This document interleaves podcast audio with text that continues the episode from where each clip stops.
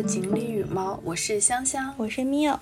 那今天我们要聊的这一期的话题呢，其实我相信大家可能有不少的朋友们都会非常的感兴趣，是一个动物。对，我们就是要。哎，大家其实有看到我们的标题里面其实有两个动物，一个是锦鲤，一个是猫。所以呢，我们今天就想要针对猫这个动物来和大家一起分享一下。虽然其实我们我和 Miu 都有一个非常现实的，怎么说 bug 吧，也不是 bug，有一个非常嗯，就是我们俩其实都没有猫。对，我们其实没有养猫这件事情，没有猫猫的状态。但是非常非常的喜欢猫猫，也非常希望以后有机会可以嗯养猫这样。对，所以我们在过去的很多年里面，其实都是处于一个云养猫的生活。那在云养猫的这个生活过程中呢，其实也有非常多值得分享的奇妙经历。所以我们今天就想为大家分享这一期节目。嗯嗯嗯，好的，那。嗯，其实，在这一期节目的最开始的地方，我们想要用一个我们要走学术化一些的路线。对对对，我们要先定义一下，嗯，人和动物之间的关系，或者说人和猫这样的一种，嗯，宠物类型，或者说是，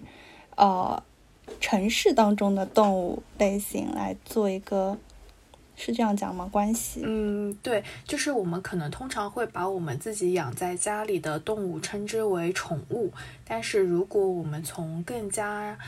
呃长远或者是说更加宽泛的意义上来说，我们他们作为我生活在同一个屋檐下的动物来说，他们已经成为了我们的伴侣，成为了我们的家人，所以其实，在呃。动物学界来说，它们也会被称之为伴侣动物，所以今天也想给大家分享一下，就是关于这个伴侣动物的一个概念。那啊，正好我也是搜索了一篇。论文，然后这个论文中会有一个比较详细的针对伴侣动物福利在我国的困境及思考，那也给想给大家在今天的节目里先分享一下。如果大家感兴趣的话，也可以后续再搜索一些其他的资料。关于伴侣动物的这个概念，它是其实在国际上来说已经有一个比较明确的。说法，那在欧洲动物保护公约里面，它会对伴侣动物有一个比较明确的介绍。那首先是有几个关键的概念，就是是指人类是在固定场所中所拥有的动物。那通常这里的固定场所会指的是我们的家庭生活。另外呢，在人类呃拥有这个动物的主要目的，它是为了个人的娱乐或者是陪伴。而饲养的这样的一个动物，同时基于这个娱乐或者是陪伴的目的，呃，任何被人类所拥有或者意图拥有的可以被驯化的动物，都可以称之为伴侣动物。嗯，那它的定义其实还是比较广泛的，就是 等于合法化了俄罗斯的熊。对，就是它不会强制规定这个动物的品类、种类是什么。而是，当然，我觉得这里可能因为介绍的会比较简单，它可能没有包括一些野生保护动物，因为肯定野生保护动物，我觉得它是不适合做伴侣动物的嘛。嗯嗯嗯，首先，比如说像在国。就是中国国内的话，如果它是属于国家保护级别动物的话，它是绝对不能出现在任何人家里作为一只宠物存在的，就属于是违法行为。嗯嗯，是的。那近年来其实也随着人们的经济条件的提升，啊，以及对动物的喜欢，然后我们也可以发现，很多人他都会在日常的生活中选择饲养动物。那它这也是一种精神的情感寄托。那这里的饲养动物，其实如果我们在些特别像现在的短视频平台上，我们就会发现有除了猫和狗这种比较常见的动物之外，有一些人会选择饲养一些像鸟类或者是弓弓手，是叫弓手吗？就是两栖类的动物。嗯嗯，对，就是两栖类的那种蜥蜴很像。对对对，还有变色龙也会有。是的，是的。那其实从前面就可以看到，西方国家他们对这个动物保护乃至这个伴侣动物的一些权利和义务，包括它的福利，都是有相关的一些法律的定义。所以，呃，同等角度来再看国内的话，其实我们可以看到国内是没有这个所谓的宠物保护法，可能也不没有一个法律含义上的伴侣动物这样的一个概念。那我们国家目前只有针对野生动物保护的法律，也就是野生动物保护法。那么像前面讲到，它会分不同的这个。就是濒临灭绝或者是什么珍稀动物有不同的这些级别，然后针对的有一些不同的保护措施。所以，我们说回到流浪动物保护的这个角度，或者说是从我们今天讲到的这个猫猫的角度来讲的话，我们国内目前流浪动物的救助呢，现状还是比较。嗯，处于一个发展中的状态，主要是依靠那些已经注册合法化的公益的慈善组织，或者是爱心人士自发的，可能是自掏腰包的一些志愿者团体，或者是个人为主的一些自发的行为。嗯，但是我们因为比较喜欢猫猫，然后也比较关注这些流浪动物，我们前两天就发现说，其实现在已经出了一个新的新闻，就是前两天大家可能看到教育部发了一个义务教育。劳动课程的标准版，嗯，里面大家可能首先会注意到的是，哦，以后小学生要学怎么烧菜了。但是呢，其实它是有更更全面化的一个德智体美劳全面发展的一个路数，它是有提到说，为公共图书馆、科技馆、纪念馆、植物园、动物园、流浪动物救助站。等公共空间和社会机构提供一个服务性的劳动，以自己的一个实际劳动参与到这个社会公共空间中，共同来建设我们的社会。所以大家就可以看到，其实流浪动物的救助已经正式的被列入到了中小学生的服务性劳动的范围里面。这也就意味着说，以后我们的小朋友就可以在学校里面通过非常正规和这个被传输的一个方式，接受到这个关爱动物相关的一些生命的教育，包括我们应该怎么理解跟小动物之间的关系，应该怎么呃处理我们遇到一些流浪动物的时候，呃该怎么不管是。对对对，应该怎么行动，也可以阻止和防范一些目前遇到的非常嗯让人非常难过的这种虐待动物啊，或者是漠视这些生命的比较残忍的情况。嗯，是的。所以，嗯。我们可以先回到说目前的这个救助的现状，想要聊一下大家目前看到的这个救助现状是什么样子的。嗯，我记得香香你之前好像就有救助过流浪猫，是我第一次遇到身边的人是发起这样的行为的。嗯。其实是有一个机缘，因为我在二零一五年的时候换了一份工作，啊，那份工作其实是在一个小区里面，在新天地附近的一个小区里面办公嘛。那我们那个小区里面其实本身就有很多呃流浪猫，啊，在小区里面呢是有一位老爷爷，他会经常在那边喂养流浪猫，以及呢他也有自己家里面其实也有养大概两到三只的猫猫。那有一天在。嗯，在二零一六年的有一天，他就呃跑来我们那个办公室门口，因为他跟我们办公室的几个人都挺熟的，他就跟我们说，他养的一只三花猫呃怀孕了，但是呢，她怀孕的时候，就是这几天正好是她的临临产期，就发现她生下来了一只小猫是死胎，而且她那个时候就是肚子还很大。就感觉它好像有点难产的状态了，就希望我们是不是能够，呃，把这只猫带去宠物医院救助一下，因为它本身其实是，呃，一个比较拮据的老人，因为他们在。那个家的环境啊，其实都不太好，所以他就想到了我们这种呃，可能年轻人嘛，感觉也比较知道怎么去向宠物医院救助，所以那个时候呃，我们就决定了，就是在下班之后就把那只猫呃带去附近的宠物医院。但是呢，因为这只猫，嗯，怎么说，毕竟也不是我们自己的猫，然后这只猫呃，我们当时也不是属于那种。很富有的人 没有办法，因为大家都知道，就是像这种猫的难产啊，或者是救助，其实开销都挺大的。呃，所以大概我们拿到了宠物医院以后，发现大概要花两千七百多，就快三千块钱吧。嗯，反正还蛮多的。就是当时先先估算了一下费用，后来就想着说，是不是呃，可以发起一些众筹，然后让大家的一些亲朋好友出一点点的钱，然后来救助一下这只小猫。那那是我第一次，呃，在朋友圈发起这种求助众筹，然后也当时大概有二三十位朋友以及是朋友的朋友，然后捐了一些钱，然后。终于筹到了大概两千多块钱，然后我们自己也贴了一点钱进来，然后就帮小猫做了手术，以及是就是把它那个肚子剖开来，然后把小猫拿出来，以及是绝育的。呃，后来的话就是小猫就是顺利的度过了那段时间嘛。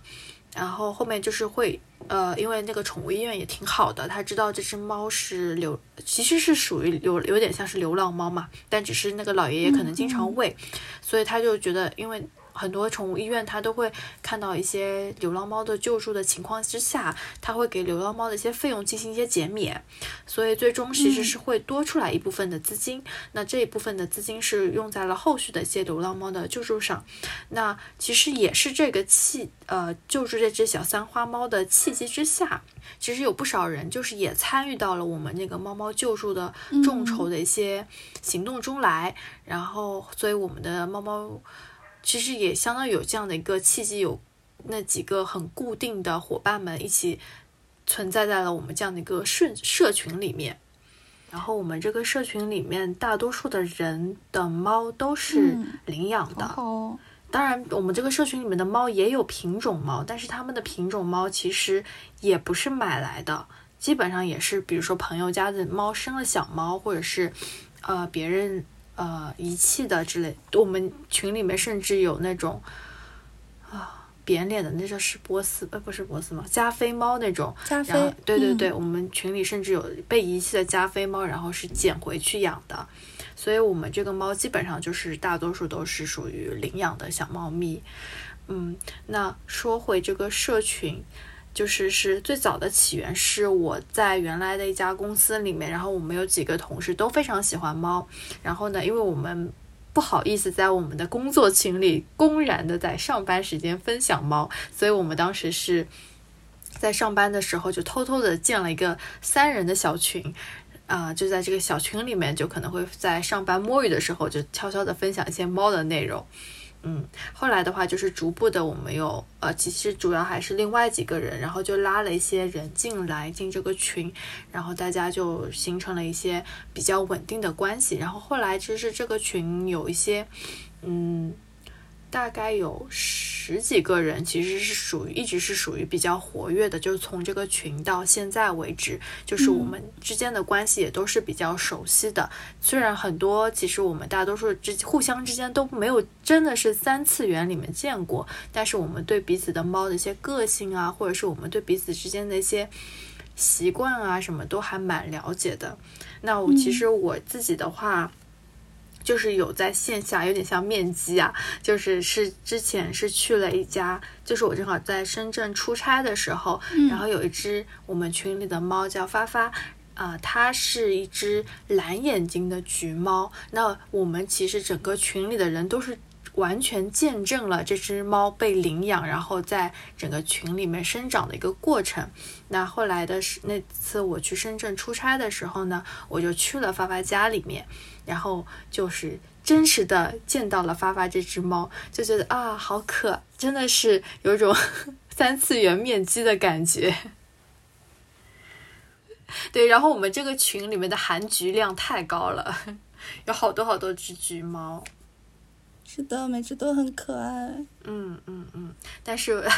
我是这个群里面唯有。唯一没有猫猫的群主，我我都不知道为什么我是群主。有一次我们就是在群里面在讨论什么事情，后来我就发现，哎，为什么我是群主？怎么那么奇怪啊？应该就是这个群是你建的，就是你来拉人，然后你就是群主了，就是第一个拉群的人。哦，是吗？哦，已经忘了。或者是有人把群主让给你也是可以的。反正就是我是。群里面大家都知道我是没有猫的人，然后每个人都在每年的固定保留节目，就是问群主你有猫了吗？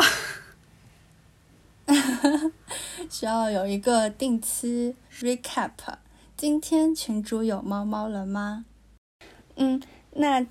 就是其实香香刚才分享的这个救助流浪猫的事件，它可能更像是一个我们生活中遇到的一个小日常，是一个偶然的事件。当然，它也是呃从不同的角度来证明了我们跟这个猫猫的缘分。所以呢，今天我们就想更进一步的来聊一聊我们俩和猫咪的一些奇妙的缘分和之前发生的一些非常呃有趣的故事。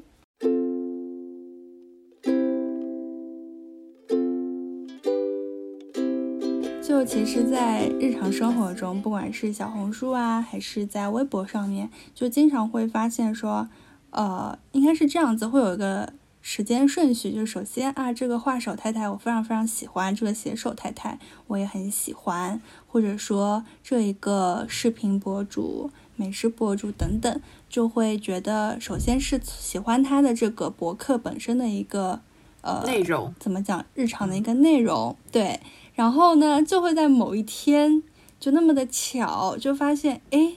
每一个这些太太她们都有猫，就感觉这是一个财富密码。只要是怎么变成财富密码了？因为太太呀都是句句嘛。是不是？哎呦，对对对，我想起来了，就是我们好像曾经有一段时间非常的迷信还是什么的，就是说，是不是我们有了猫，我们也能成为 大大？对，就是感觉财富密码就是一项技能加上猫，你就有了爆点这种感觉。这个猫感觉有点像是给他们做了额外的加持。对，就是像一个幸运的。一个符号一样啊！哎，对我突然想到了那个，就是那个画 Doctor 的那个，哎呀，他们他们原名叫什么来着？你说鲨鱼吗？啊，对对对，就是就是鲨鱼嘛。它不是有一只猫？它原来它就是它不是有两个号嘛？就是它的大号就是画一些像插画啊或者是邀约的画为主，然后它的小号就是会画一些他自己很喜欢的那种。呃，就是自己兴趣使然画的那东西。然后呢，他就是本身就有养一只橘猫，叫蛋黄。然后他还甚至给蛋黄出了很多周边，然后很多人都非常，而且也很喜欢那个蛋黄的周边。对的，我就感觉真的是财富密码。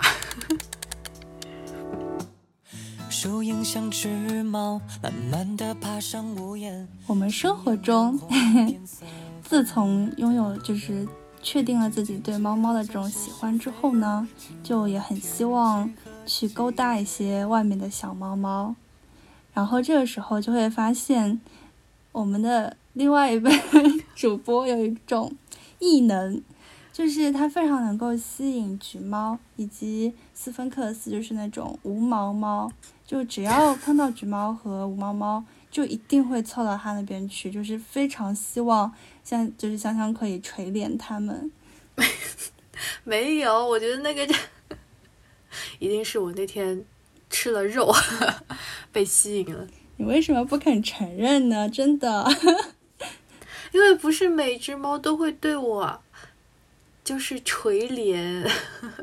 因为有时候橘猫也会没有用。可是我记得就是。像静安公园里面的猫，然后还有之前在台湾遇到的橘猫，就是都非常热情。嗯，我觉得在台湾，因为我们本身住的那个民宿，它那些猫就本来就比较亲人，所以就比较热情。然后在静安，像静安公园或者是像复兴公园，不是也经常会有人喂那些流浪猫嘛？然后呃，流浪猫本身的一些习惯来说，就会比较亲人，因为它想要向人去讨更多的吃的，所以我觉得就会比较亲我。但是哎呀，就是上就之前有一次去猫咖，那个斯芬克斯猫。跳在我身上，我真的有一点点害怕。其实，你不能接受猫猫界的凶鬼，但是主要是他们长得真的好像外星人呀。是有一点，有点像尤达。嗯，我还是比较喜欢有毛的。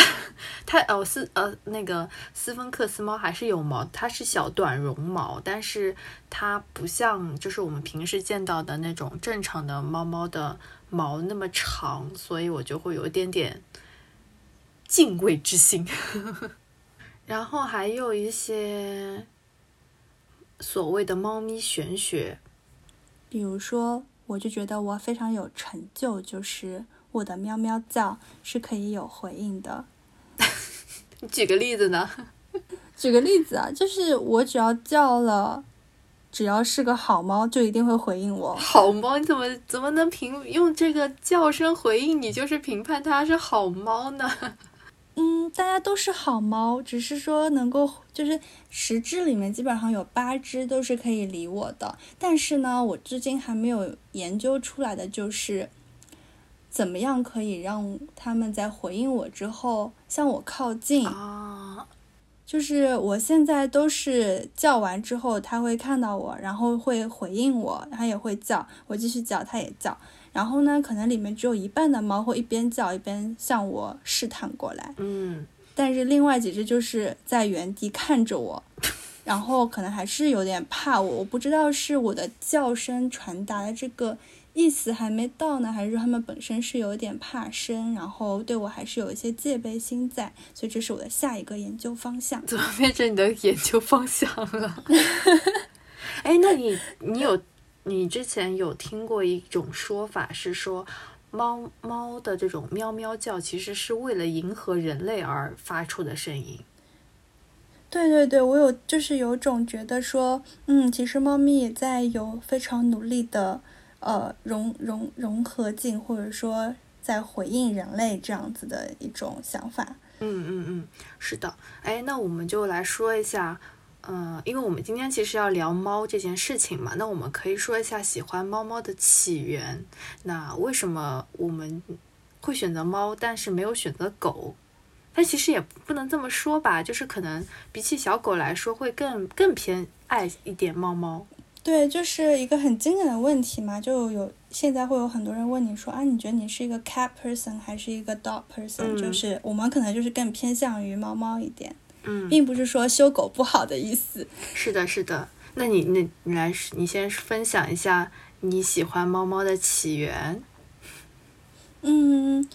我起源的话，因为其实这种毛茸茸的小动物的话，就可能大部分人都是会挺喜欢的。然后，呃，猫猫的话，其实小的时候有养过，但是小时候养猫嘛，其实对我来说，我就是一个。享受猫猫陪伴的一个角色，而没有去参与到它的，呃，比如说像铲猫屎啊，然后给它喂喂食，给它买猫砂，给它买各种各样的猫架等等，这些都是我爸妈在操持，我就是一个 享受型，享受猫猫的陪伴，然后有的时候跟它闹一闹这样的一个存在。嗯，然后其实那只猫是我妈妈的同事。的小区的邻居的后门那边的，怎么这么遥远这个关系？对，的小猫猫，然后就是他家里的猫猫跟他那个后面有一只流浪猫，就是苟合了一下，然后呢就养出了一窝猫，然后那个时候可能还有点迷信啊什么的，反正就是里面有一只小黑猫。嗯，他们就不是很想要，然后我妈就知道我想养猫，所以她就把那只小黑猫给领回来了。那后来呢？后来为什么没有继续养这只小黑猫呢？因为学习。天呐，这个家长为什么都是这样的理由？你说？就是就会觉得说啊，你现在那个成绩要再冲一冲啊，就不能让这些东西来。呃，就不能说那些东西，就是不能让这些事情来影响到你学习。然后加上那个时候猫猫年纪有点大了，然后身体不是特别好，有的时候它可能就是，嗯，有点忍不住，它就会拉出来。哦，对，就是年纪已经很大了嘛，所以照顾起来也。那你养了很多很多年。那个时候已经十岁了呀！你养的时候它就十岁了。啊，没有没有，我是说养到十岁，然后被我爸妈送走了。那养了十年？对。天呐！啊！但是它也不是一直在我家，就有的时候会去，就是因为我跟我爷爷奶奶住的很近嘛。然后有的时候我爸妈如果要上班，然后又比较晚，然后他就会那段时间就会把猫送到爷爷奶奶家去。哦，哎，那个时候是不是就会把猫当做狗一样，觉得它一个一只猫在家不太安全，所以就把它送走？因为我觉得现在来说，很多人不是家里养猫的话，因为他们也要上班嘛，他们就可能通过装监控的方式，呃，就把猫放在家里是还算 OK，我觉得。嗯，对，但是那个时候是考虑到说，嗯，那个时候还没有这种很高级的定时喂量的这种设备，然后呢，加上我们那个时候楼层比较，我家住的楼层比较高，然后他经常会扒那种纱窗，就还蛮蛮吓人的。虽然会把窗门什么关掉，但他自己都会开门，就很吓人。所以如果说是呃一天都不在，或者说好几天都不在的这种情况下，呃。就会把它暂时先送到那边去养。嗯，所以 Miu 还是有一段实打实的养猫的经历，但是我其实完全没有。我其实，呃，我有我们家有养过小动物，但是呢，这养小动物的技能真的是不太咋地，就感觉不是不是飞不是养鸟飞走了，就是养小动物就可能。嗯，就是就是是那种买来的，所以就身体不太好，然后就死掉了。然后还有是有之前有过一次是别人要寄养一只狗，然后寄养在我们家里，然后但是那只狗有点大了，应该我印象中好像是一只萨摩，就它太大了，然后后来就我爸还是决定要把它送走了。就所以，我们家就完全没有养过很长时间的小动物。为什么太大了就要把它送走呀？因为就没有人会遛它呀，因为大家都要上班。那个时候，就我应该是我小学的时候吧，因为我那时候还是住在爷爷奶奶家里的，因为我们家没有住出来。那个时候就是大家都要上班的，没有人会管狗的，所以后来还是把那只狗给送走了。那只狗还特别有灵性，我感觉它其实就呃在我们家是来了两两三天，它就是第一天我们不知道我爸把那只狗给带回来了，他把那只狗放在了阳台，后来呢就是知道了不是就是第二天嘛，第二天的时候我爸就把那只狗放进来，然后那只狗会躲在了那个茶几的下面。然后就是有点害怕，然后后来就是第三天的时候，其实就决定可能要把它送走了，就送回去了。其实是那只狗就是从我爸自行车上面跳下来，又跑回了我们家，就觉得还蛮神奇的。然后哎，那个时候我还特别伤心，我我本来还想着我终于要有一只狗了，但是后来又又没了，就很难过。他应该挺喜欢你们的，两三天就可以记住你们家也地址。嗯。对，然后那个时候，因为我爷爷奶奶家是住两楼嘛，他就可以直接从那个门进来，然后就从楼梯上爬上来，就跑到我们家的门口。其实我觉得，我回忆了一下，就是从以前到现在，其实因为我们家里身边人几乎没有人养猫，呃，所以在原来的意识里，感觉就没有养猫这件事情。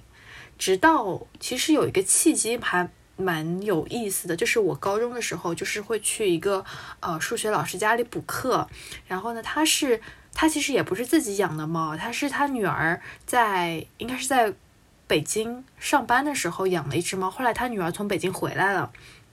然后呢，那只猫就是待在了他们家里嘛。然后那只猫就特别特别亲人。就我们去补课的时候，就我们是在他们家客厅里补课嘛。嗯。呃，那只猫就会呃会过来蹭你，然后就会呃就一直围绕着你转，然后有时候还会跳到你旁边的空的椅子上，就是想要跟你玩儿。有时候呢，就是呃那个就是。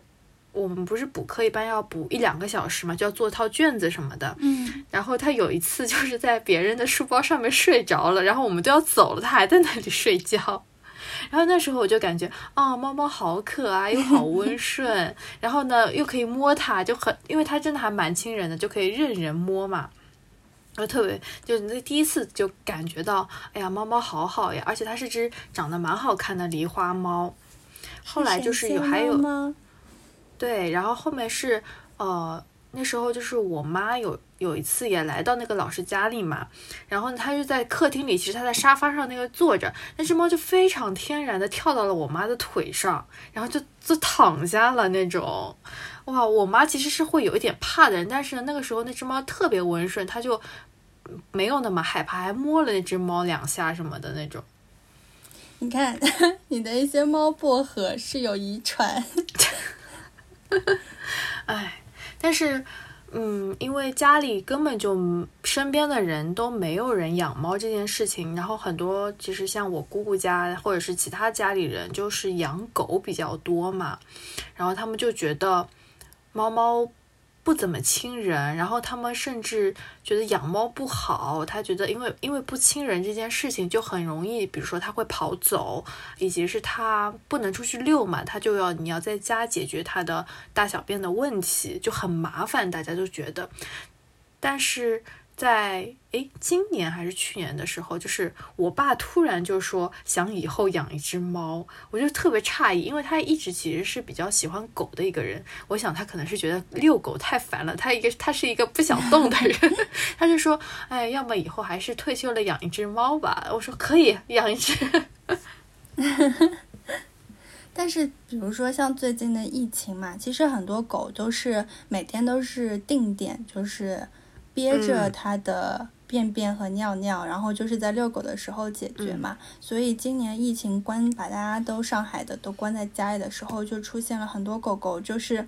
在家里就拉不出来。是的，其实我觉得就分批下去也还好啦，对吧？你只要不接触人，其实还好嘛，因为不是说这种气溶胶传播，它会被空气稀释掉的嘛。那你比如说这幢楼，大概你算一下有多少人养狗，你就你就分时间下去，你就不会跟别人接触到嘛。我觉得这种都可以，其实都可以灵活安排的，但是大家偏要一刀切，可能并没有这个精力或者是想法去考虑这些宠物。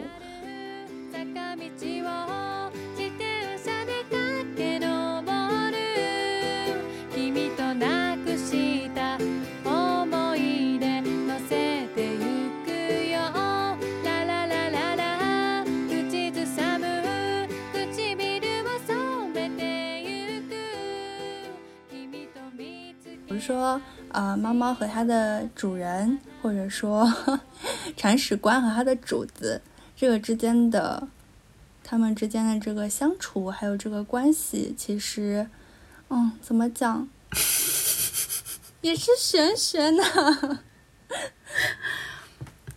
啊，嗯，或者这样讲，就是，嗯。就是接你前面讲的那个污名化猫猫的，就很多人可能不喜欢猫猫，是觉得说，呃，狗是比较忠诚的，它会呃迎接你呀，会对着你摇尾巴呀，然后还可以保护你等等等等。但是猫猫的在大众的印象当中，它可能相对就是比较高冷，然后呢比较不亲人，嗯，对你也没有这种感情的流露，就会让人觉得。呃，哎，我我不知道这算不算刻板印象，可能有一些老人会觉得，或者是有一些不了解情况的人会觉得说啊，这不是就像白眼狼一样吗？我好吃好喝供着你，但是你却不亲我。我同意，这就是刻板印象。对，所以就是猫猫跟铲屎官之间的关系，呃，其实也是需要一些正面的或者说真实的一些情况来反映的。就猫猫它就是有它独特的。魅力所在。嗯，诶，我觉得其实每个动物都应该是独立的个体，即即使是狗，也有可能会出现那种不太亲人的狗，就是养，就是俗话说的那种养不熟的小狗。但是有的猫其实也会很亲人，所以我觉得不应该用品种来概论它们的个性，其实应该你都把它单独的来看。但是就是。只能说是比率来说会比较大一些，因为根据它整个统计学的原理来说，因为有时候就感觉有的猫的确还挺亲人的，也能够保护主子。对，就是。嗯，当当做一个家人，或者说是当成一个非常好的朋友，而不是把它当成就单纯的当成一个宠物这样的身份来对待。嗯，但是怎么讲？我觉得，呃，猫猫在大部分的情况下，它是呃非常厉害的一个存在，就是它是有底线的，就是。比如说，他非常不喜欢你这个行为，他会有一些正当防卫，或者说他可能小小的咬你一口，但是他不会咬痛你，就是，嗯，也不能叫不会咬痛，也蛮痛的，嗯，就是不会 不会咬出血。然后呢，他就是让你知道你现在这个行为让他觉得不太高兴了，或者说，嗯，你耍他耍一会儿，他就不乐意，他就逃跑了。然后有的时候你会觉得你也在被他。改变，因为你其实是在试探这个他可以接受的一个边缘，你也在跟他协调，然后双方都是在互相改变这样生活。嗯，就是要互相习惯对方的习性。是的，其实就是跟人人跟人之间的相处其实是一样的。嗯，是的，是的。哎，那其实。我觉得我们刚才说了一些过去的经历，然后还有就是喜欢猫的一些契机。因为我们现在两个人都没有养猫，那我们现在大概是怎么样云养猫的？怎么样吸收猫猫能量？是的，怎么样吸收的？嗯，我就是在看到各种各样的。东西，或者说想买一些东西的时候，我会第一个去考虑有没有跟猫猫联动的，或者说是猫猫的形状的这种，会比较容易成为我的第一选择。嗯，就是猫猫的周边产品。对对对对对，就是根本就是停不下来。嗯，是的。然后还有就是因为。在路上也会有很多小猫咪，它们在野外生存。那我们我们其实，在走在路上的时候，刚才缪也有说到，会对着猫猫叫唤来呼唤它们。有那我们有时候也会啊，如果是比较亲人的猫咪，或者是它的它在野外就是那种睡姿啊，或者是它的一些动作特别可爱的时候，我们就会忍不住的去拍猫猫的照片。是的，就是可以花一两个小时 在拍猫。对对对，就是我们 我们之前旅游的时候经常耽误时间，就是因为我们在那儿拍了半天的猫。对，有一次我记得是在日本的时候，有一条小岔路里面就有只猫，它就好神奇啊！它就一一只猫，然后一条路很长，它就是好死不死，它就是哎不能说好死不死，它就正正好好。停在了这条岔路的很中间的一个位置，然后就端端正正的坐在那边，就看着我们。然后他还就是有一个红色的小围兜，我们觉得哇，好可爱，好有灵性啊。然后我们就靠近了它。然后那里我们本来是要赶，比如说那个时候是下午两点钟，我们其实是要赶四点钟的一个什么 event 的，然后我们就拍到了四点半。对，因为像日本的咖啡店，他们很早都会关门。后来就属于为了拍猫猫，后来就放弃了时间。然后还有就是有时候，嗯，我自己就会忍不住想要摸猫猫嘛。但是呢，大多数情况下都是可以成功的，因为有的猫都会比较温顺亲近。但是有一次，就是我一个人去旅游的时候，然后我在昆明那个公园里有呃。玩儿，然后但是就是有几只猫，它在树荫底下乘凉，就看上去猫是挺温顺的，而且它都是那种半昏迷、半 半昏迷不醒的那种样子。然后呢，我就伸出了我的手，想要摸一下它的头，因为摸一般摸猫的头和摸猫的下巴是比较安全的嘛。但是我刚伸出去的时候，它就瞬间来了一爪，然后就把我的手给抓出血了。天呐！对，然后后来就是。呃，我就赶紧先去厕所冲洗了一下，我就意识到，因为我其实是第一次被猫，特别是野外的猫抓出血嘛，就有点紧张，然后我就赶紧去那个公园的呃动物医疗，呃就是就是医疗救助站嘛，然后那个人就跟我说，最好还是打一下狂犬疫苗，啊，他就在那个医疗救助站里先给我打了一针，后来我就回来的时候就连着打了好多针狂犬疫苗，那是我第一次打狂犬疫苗。好像有四四五针，就这么多。对，就是它是有分二十四个小时内要打一次，然后后面是有点像是四天、七天这种啊十四天这种打一次的。哦，这对，这也是我第一次打。我其实以前都没有打过，因为第以前其实没有被这种家猫或者是野猫啊，或者是小狗啊抓出过血来。嗯嗯嗯，对，然后后来就是，呃，如果想要摸猫的话，都会比较谨慎一点，除非它是主动贴过来，我可能会摸一下它，或者是我先用我的手机试探一下它有没有攻击性。现在已经变得非常谨慎了，对，是的，已经有经验了。我之前也被一只流浪猫，就是看起来也挺温顺的，但是没有想到这么的凶猛。可能是我那个时候，哦，我现在想想，是不是她怀孕了呀？因为我不小心衣服碰到了她的肚子，然后呢就被拉了一下，然后就是她那个爪子就直接了，直接插进了我的肉里，这么吓人的吗？是的，然后就是属于那种，它是指甲是有倒钩的嘛，就属于那种我收回了手，它的爪子还跟着我。这也太夸张了吧！对，但是，嗯，我也不知道为什么，反正就是没有出血，可能他还是他还是宽容了。嗯，那你那你所以没有去打疫苗是吗？对，没有打。啊，理论上来说，其实是最好要打一下，就是就算没有出血也要打，嗯，因为它会有。防疫机就是它会有几个层嘛，它就是你不是皮肤会有真皮层和表皮层嘛？但是按照比较严格的卫生防疫要求的话，就是就算你被抓过了，就有印子，其实也算有潜在的病毒的可能性，所以是最好要打，也是概率事件吧。毕竟狂犬病是没有办法医治的。对，所以但是为了安全起见，最好还是打一下，我觉得。那就是因为猫猫不是也会有分很多种类嘛，嗯，那就我而言的话，其实我比起品种猫来说，我还是会更加偏爱中华田园猫，因为我觉得我对品种猫没有太感兴趣。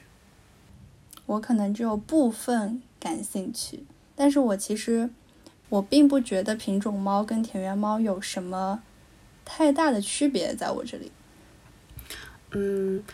我的感觉就是品种猫很多的猫都是为了商品的交易然后培育出来的，但是像中华田园猫它就是属于自然繁育的，所以呢我就会觉得有的品种猫就是因为它会很多大多数的品种猫它都会以商品的形式进行贩售嘛，那当它就是呃很多为了这种商品的贩售的时候，就有很多猫舍就是为了赚钱，它就会建的。建的这种猫舍啊，就会强迫一些，就是母叫什么母种，哎呀，母猫，就是种猫，对，它会让它会强迫种猫去不断的生小猫，然后让它们繁育出来的这种小小猫去进行买卖嘛。所以我觉得这种行为其实对动物来说是不太。人道的就挺残忍的，因为它就是有点像它为了你的人类的利益，然后你去上不断的让它繁殖，然后生小猫，然后呢，而且很多的这种猫舍它都是非常的不正规的，然后它给它的环境特别差，因为猫不是都会会需要一些比较开放自由的环境嘛，它因为它会比较喜欢跑动，但是呢，嗯。像猫舍，它为了生小猫这种情况的下，它就会让这只猫一直待在一个很狭小的笼子里面，然后它们也不太会注重搞一些卫生啊，就很有可能那些猫都是吃的也不咋地，呃，然后就是。一辈子几乎一辈子吧，都在这种猫舍里面，就是为了生小猫而存在的，所以我就天然的我就会有一点点排斥品种猫，当然也不排除有的猫舍是比较好的、比较正规的。嗯，应该说，我前面讲的，我对我来说，品种猫跟田园猫没有太大区别，就是只针对猫猫本猫，不针对它背后的这种经济和整个这个产育的一个体系。嗯嗯就它是一条小生命，我就觉得它就是呃值得尊重啊，值得爱护啊这样子的。嗯当然，就是其实就除了你说的以外，有一些可能是更加残忍，就是它可能是有基因缺陷的，比如说像矮脚猫或者是折耳的这种，它其实是为了某一些奇奇怪怪的爱好而培育出来的品种，可能跟那种布偶猫还是完不太一样的。嗯，这种的话，的，其实它从生出来开始就是很痛苦的，它的脊椎是非常受累的。是的，我觉得这种就是完全为了一些不太提倡。对我这种就是完全为了一些一一类人的私欲，然后他们的兴趣爱好，然后培育出来的一条生命。嗯，我觉得大部分人可能是想要一只已经成型的，他们想要的那种猫猫。就嗯比如说，我已经心里有一个想法了，我就是要金渐层，或者说我就是要嗯海豹色的一只布偶，那我就是有方向的去找。然后呢，一般这种都是猫舍来负责。呃，配种包括生出来之后给你，就是每只这样的品种猫都会有自己的这个 portfolio，然后里面就会有它的一些呃相关的资料，也包括它的一个性格。嗯，但是大部分的猫舍他们都是会去把自己的猫猫相对来讲培养的比较温顺一点，然后呢，它的一些习惯。嗯，包括它上厕所、喝水，这些都是会教它的，所以它其实到你家的时候，已经是一只很有礼貌的猫了。啊，真的吗？所以它 一般这种领养的时候，这只猫有多大呀？嗯，我之前了解到的情况可能不一定是目前国内的状态，因为我了解的是美国那边的布偶猫的一个状态。嗯，嗯基本上，呃，你是从妈妈开始看的，啊，妈妈跟爸爸的情况你都了解完了之后，呃，你就在排队等这只小猫猫的诞生。然后诞生了之后呢，这你排到的这一批，可能根据你的这个先后的这个顺序，然后你看这一批的猫猫的成色，你有没有你特别想要的？如果没嗯有的话，你可以选择呃挑选一只，或者说你等下一批。就是它一它你会排队，好流然后程化呀。对对对，然后嗯，排到了你想要的猫猫之后呢，它就开始等于说帮你代养这只猫猫了。然后基本上是在呃五个月左右的时候，会让你嗯开始走流程跟手续，就是这只猫猫的领养的手续，然后还有它的一些疫苗啊，它的一些证件啊，等等等等等。但是就中间这段养的时间，他也会给你发一些他们之前，比如说他养了五只猫，那么就是这嗯五只小猫猫跟他的爸爸妈妈这种相亲相爱，然后一起成长的这种视频，也是会发给你看一下的。啊，这感觉都是比较成熟的。嗯，那我们就可以说回后面那个话题，就是为什么我们现在我们俩都还没有养猫？养猫讲究天时地利人和，就我还挺相信，就是跟猫猫之间的缘分的。它如果要来的话，就肯定一定会来的。但是其实也是，嗯，需要做好一些准备才能够正式开始养猫。不仅是你家里的这些硬件的，也包括你心理上的。嗯，是的，就是因为我们其实现在还是和家里人住在一起嘛。如果家里人对猫本身会有一些排斥，或者是没有做好准备的话，就感觉一下子没有办法接受养猫这件事。因为养猫和养狗，哎，无论养什么吧，养小动物其实都会需要一些准备的嘛。是的，嗯。我就记得我爸最经典的那句话，就是我之前一直说我想养猫，然后我爸说你养到哪里去？养到床底下去吗？就说你房间这么乱，你还想养猫？你先把你的房间收拾好吧。嗯，就是我觉得有时候真的是也要看一些缘分的吧。我就记得一九年，就啊嗯不对，二零年，就是那个那个时候应该是还没有疫情。那个时候就是有，就是快要过年的那个时候，就是我去上班，然后那天其实上班上的，二零年只有一个月没有疫情，啊，就是一月的时候，对对对对对，就那个时候就是我去上班，然后我就是路过了我们隔壁小区的。隔壁小区会有那个铁栏嘛，它是靠近马路那边的。然后我就看到隔壁小区里面有一只我的梦中情猫，就是我还是蛮喜欢那种长得像警长一样的猫，而且它是一只长毛猫。然后我就觉得它好可爱啊，而且它是只小奶猫，我就想说，嗯，要是我晚上回去的时候它还在的话，要不我就把它带走吧。但是后来我回去的时候就它就不在了，后来再也没有见过了，就觉得，哎，真的是需要一些缘分，有时候。因为其实我小的时候，嗯，就是我把我们。就是我爸把我们家猫猫送走了之后，他还在高中的时候，有一次我就是回家就发现有一只黑猫，就是一直跟着我，肯定不是我家那只啊，是小区里面别的小黑猫，它就一直跟着我。然后呢，我进楼了，它也跟进楼了。但是我那时候知道我家肯定是不能养猫的，所以我可能是留不下它。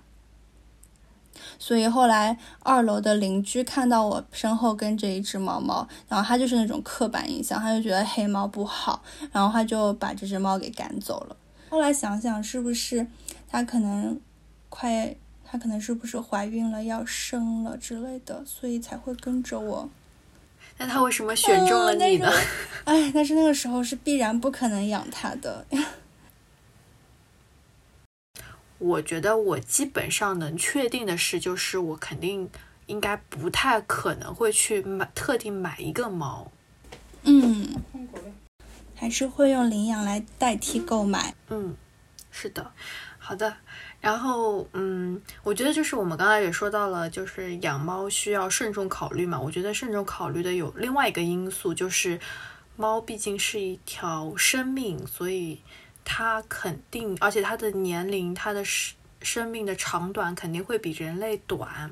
所以养猫的同时也意味着我们要能够去接受他们的一些比我们早离开这个世界的这种设定。是的，他们的生命就是跟人类比的话，实在是有点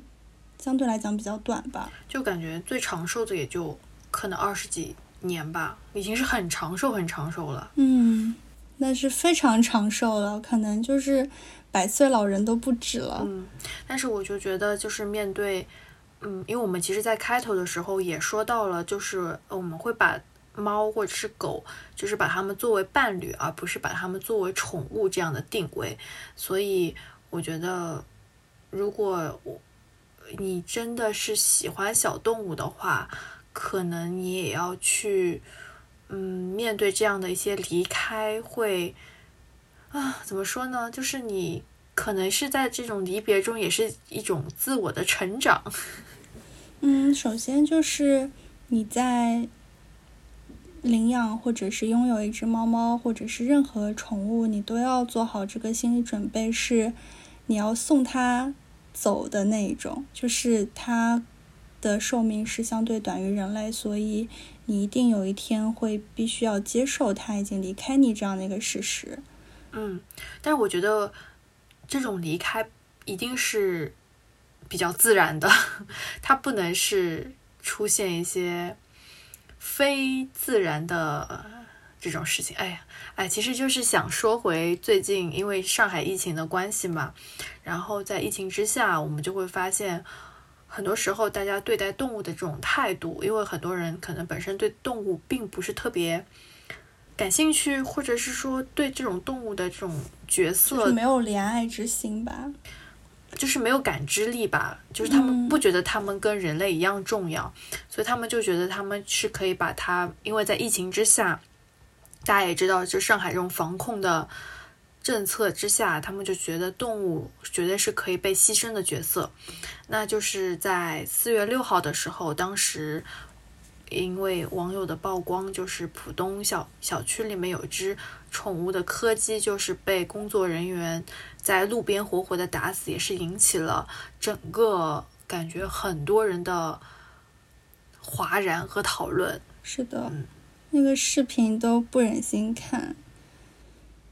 我记得就是有很多人，就是当时看完那个视频以后，包括我们，就是那个猫猫社群里面的伙伴们，都蛮焦虑的，就是觉得。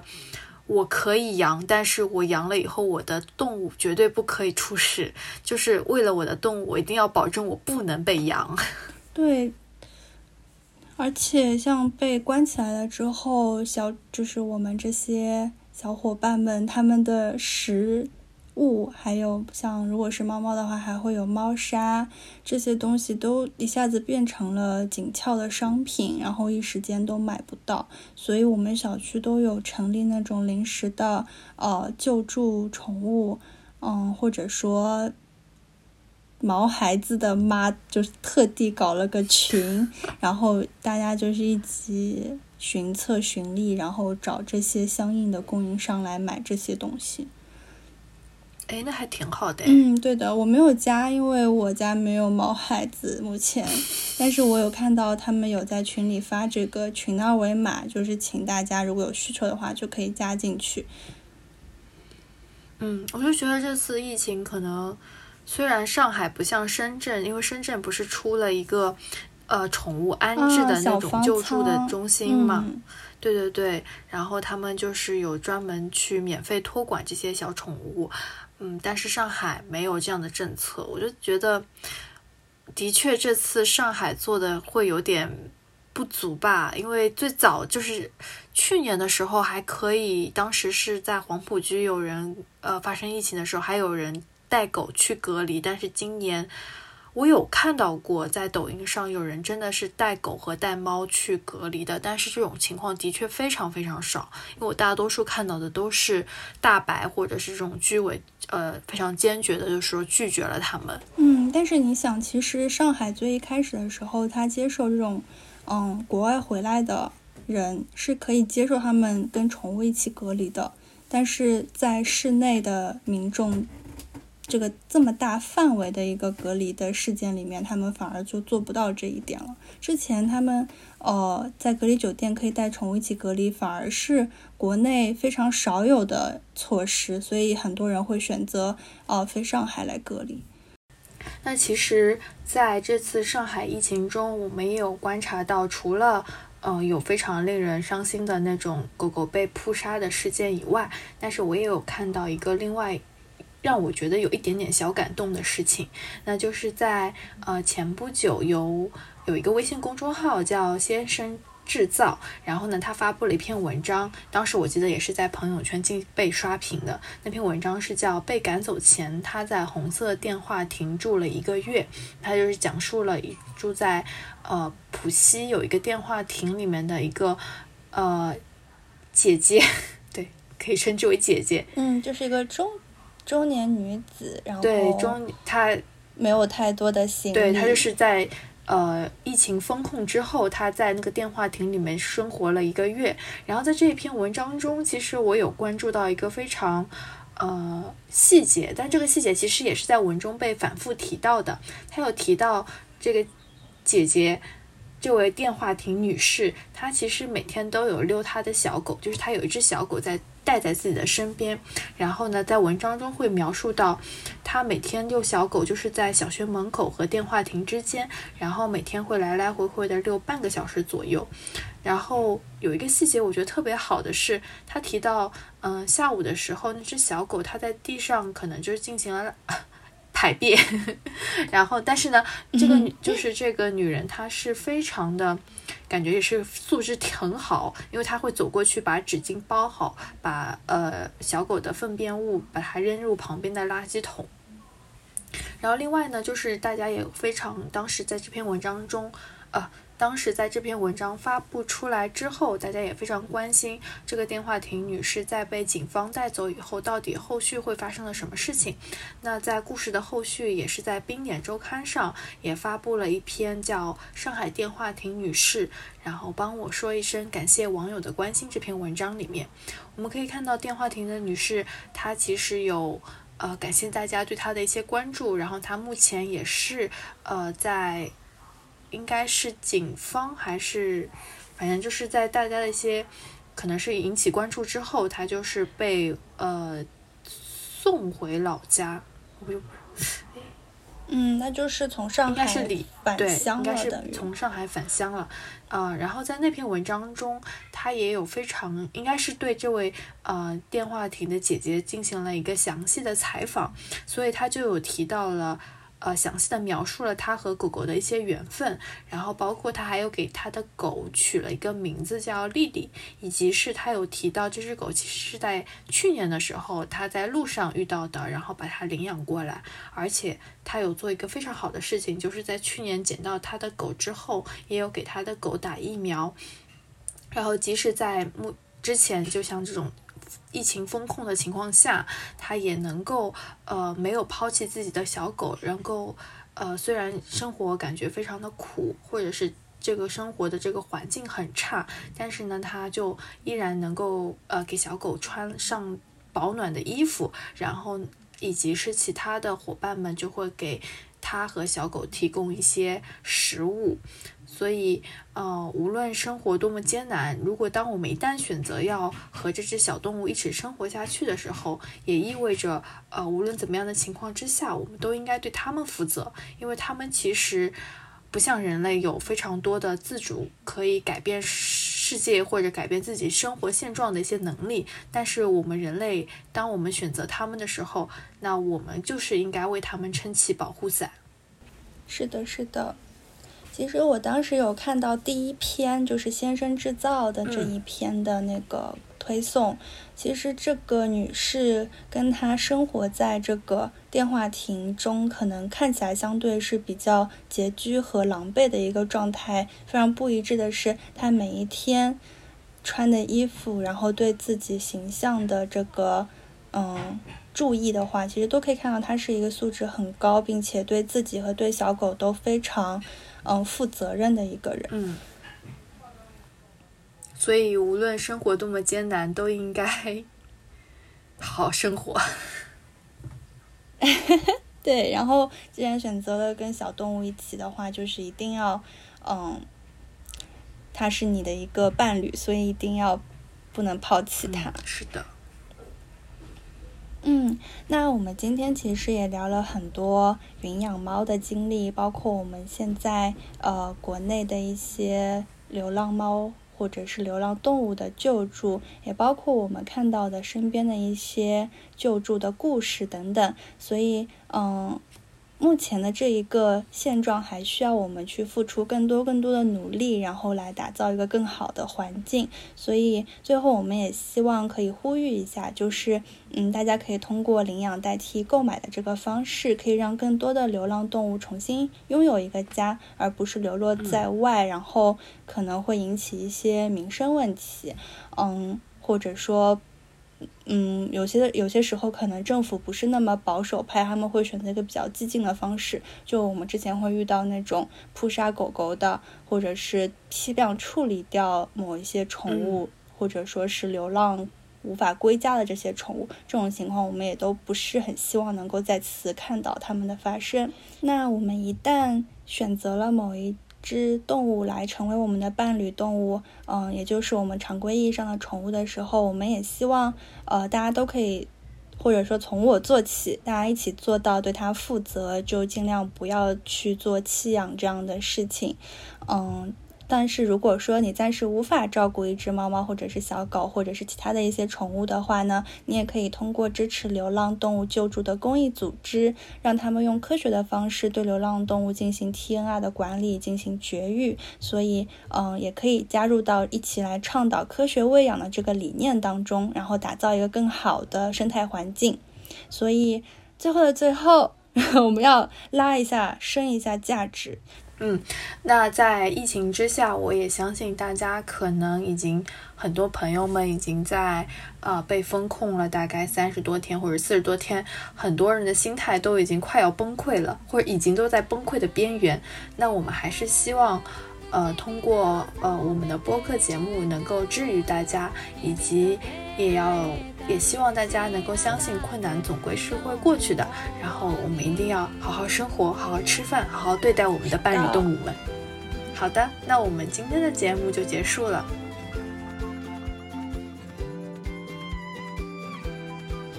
流流浪动物救助，流浪就是 你再说一遍。所以，所以开始。但是国内你要买一只比赛级别的布偶的话，应该是吃不下来。好的，我选择选择领养。对，我也选择领养。倒不是说买不起，而是觉得嗯，没有必要。那么多田园猫，就是可能需要一个家这样。非常感谢大家的收听。嗯，那目前我们的节目已经可以在小宇宙、苹果播客和喜马拉雅上收听。如果喜欢我们的节目的话，也欢迎大家可以订阅我们的播客，进行评论、留言和转发。呃，大家的所思所想，我们都一定会看到。那同时，我们现在已经开通了这个好运池塘的信箱，邮箱会放在 show notes 里面。嗯，希望大家可以投递好运故事或者是你想听的话题，也祝福每一位伙伴好运相伴。